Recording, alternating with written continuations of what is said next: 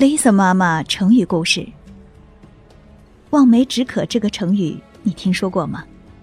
这个成语出自南朝宋刘庆义的《世说新语·贾绝》，说的是有一年夏天，曹操率领部队去讨伐张绣，天气热得出奇，骄阳似火，部队在弯弯曲曲的山道上行走，两边密密的树木和被太阳晒得滚烫的山石。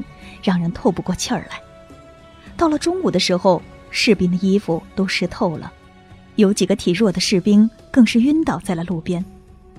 曹操看行军的速度越来越慢，担心贻误了战机，心里非常着急。可是这眼下几万人马连水都喝不上，又怎么能加快速度呢？他立刻叫来向导，悄悄地问他：“这附近可有水源？”向导摇摇头说。泉水在山谷的那一边，要绕道过去还有很远的路程。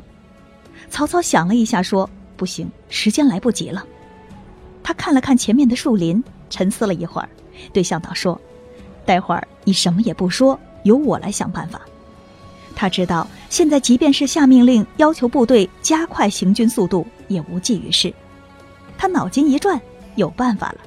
他一夹马肚子，快速赶到队伍前面。用马鞭指着前方说：“将士们，我知道前面有一大片梅林，那里的梅子又大又好吃。我们快点赶路，绕过这个山丘就到梅林了。